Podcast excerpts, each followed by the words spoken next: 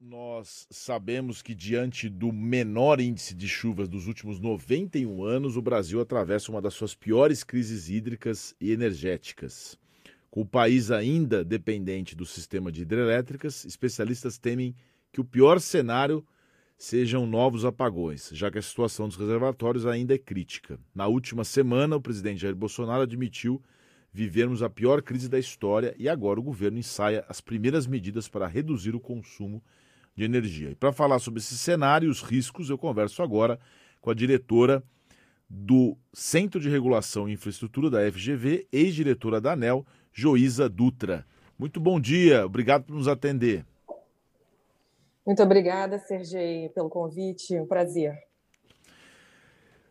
Juíza, para a gente poder começar, eu gostaria que você comentasse qual a dimensão dessa crise que nós estamos vivendo. Tem muita gente dizendo que é a pior, os status dos reservatórios mostram a respeito da gravidade da crise hídrica do país.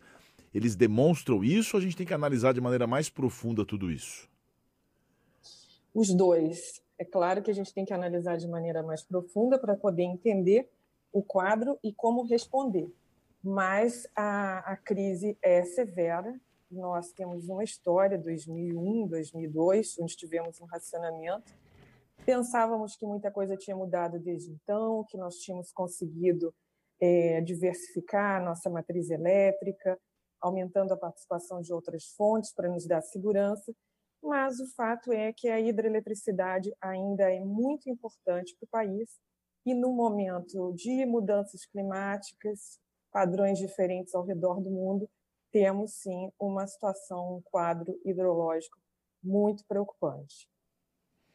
O governo federal começou nessa semana a lançar medidas para reduzir a demanda elétrica. Essas medidas que o governo estão, eh, está anunciando são suficientes para evitar, por exemplo, um apagão? Ainda não, mas o governo não está parado. É? Já houve uma primeira portaria publicada no início da semana passada, que cria um espaço para que grandes consumidores, consumidores industriais possam ofertar o que a gente chama redução da demanda, possam deslocar o seu consumo, ajudando o sistema quando precisar. Houve uma, um decreto que também traz recomendações para que a, os, entes da administração pública possam racionalizar o consumo. E agora a gente está na expectativa de algum tipo de programa de incentivo para os consumidores de baixa tensão, para os consumidores residenciais, que são uma grande, a maior parte da população. Então, todo o esforço é necessário, tem sido feito monitoramento, é, tem havido pouco espaço para que a gente entenda direito quais são essas medidas, quanto elas vão custar, qual em termos também de qual é o retorno que vai dar para a segurança do sistema, mas é um processo em curso. A gente abriu o programa hoje dizendo dessa escassez da água né, no mundo inteiro. Isso acontece nos outros países também, essa questão de racionamento, de desespero das pessoas terem que consumir menos, ou isso é um problema mais localizado nosso aqui? Olha, você sabe que eu estava até fazendo uma, uma avaliação agora nesse final de semana e estava olhando um caso interessante, porque são, não são muitos os países ao redor do mundo que dependem tanto da hidroeletricidade. De um lado, é um recurso renovável e que é a base do desenvolvimento aqui do nosso setor elétrico. Alguns países nessa situação, por exemplo, são a Noruega e a Colômbia. E eu estava avaliando a experiência da Noruega. É, eles lá têm uma grande participação da hidroeletricidade e um conjunto menor de usinas, é, de usinas nucleares. E eles têm se preparado crescentemente para esses problemas nos, nos padrões de afluência.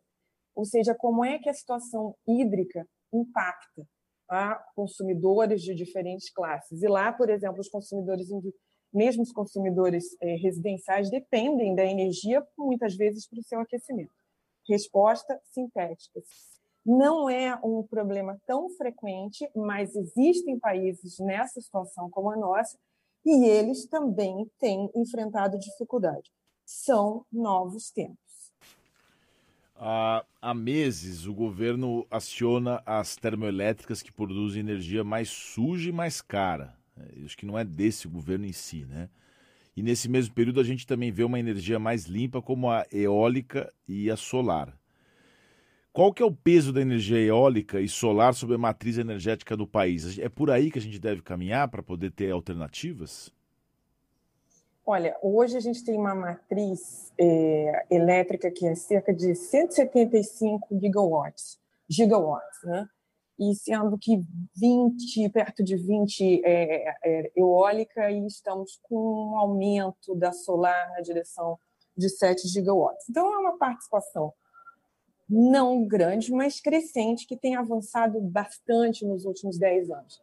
E essa é uma tendência mundial. As energias, as fontes renováveis de produção de eletricidade estão ganhando espaço e são vistas por muitos países como a grande resposta a essas necessidades climáticas, né? essas necessidades em face do clima. É, a, o nosso desafio aqui é que, já vindo de uma grande participação de renováveis com essas hidrelétricas, nós precisamos acomodar ou recepcionar esse aumento da participação eólica e solar através de alguns mecanismos que permitam, primeiro, garantir o que a gente chama de segurança do suprimento, é? e também uma energia que caiba no bolso. O desafio aqui é como é que a gente vai, através desta combinação de tecnologias, desta combinação de fontes, alcançar objetivos, por exemplo, de desenvolvimento sustentável, energia segura, limpa e que caiba no bolso das pessoas e também garanta competitividade para as empresas. Precisamos crescer. Falando, falando em bolsa, né, que afeta a parte da, da tarifa, né, estão falando de um tarifaço, estão falando em aumento de energia. A gente até mencionou no programa semana passada que algumas pessoas que, por exemplo, têm, moram em condomínio, às vezes não pagam a água, né? Claro, pagam condomínio, não estou dizendo que ficam, mas aí não tem critérios para saber quem gastou mais ou quem gastou menos. Tem gente que não se importa, inclusive, em conter o seu consumo.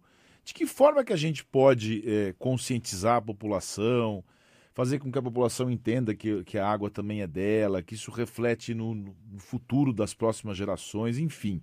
De que forma que a gente traz isso, é, talvez com critérios melhores ou mais incentivo ainda para o consumo, porque eu acho que não tem uma redução tão grande na tarifa. Como é que você vê tudo isso do ponto de vista do bolso? Olha, você tocou no, no, ponto relacionado a um outro setor, né? porque tem esse a água, né, que você está falando é a água para o saneamento. Tá? Ela não é uma parte tão expressiva tá? é, da, da dificuldade que a gente vive hoje, mas é claro, tanto no setor elétrico quanto no saneamento, a gente precisa ter a noção de que o consumo racional é benéfico para a sociedade é benéfico para a natureza e é benéfico para o bolso. É? Cultura de racionalização deve ser trazida para esses dois ambientes. Nós sempre nos vimos como um país com abundância de recursos, mas os recursos têm que chegar às pessoas quando elas precisam, como elas precisam e com uma capacidade de pagar adequada. Você trouxe a história da, da medição do consumo de água. Os dois setores, na verdade, energia elétrica e água, no Brasil, eles padecem de um grande uso perdulário.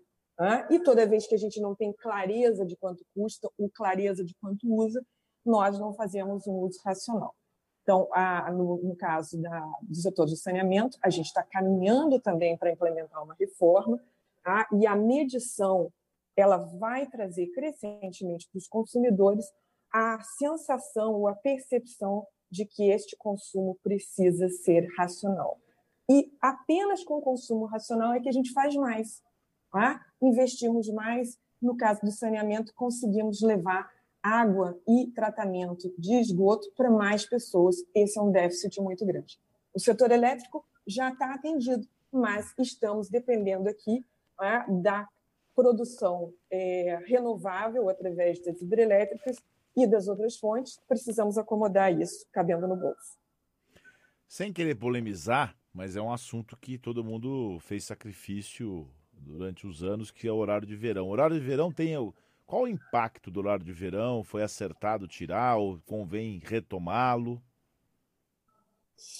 Olha, o, o horário de verão, ele é aparentemente o, o, o, impacto dele não é grande, mas em determinados momentos de necessidade, mesmo uma pequena ajuda é importante.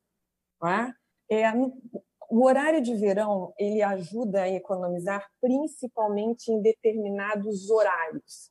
Então, ele é um remédio adequado para quando a gente tem problemas de atendimento à ponta do sistema. Durante muito tempo, a gente achava que esse não era um problema para nós. Agora volta a ser.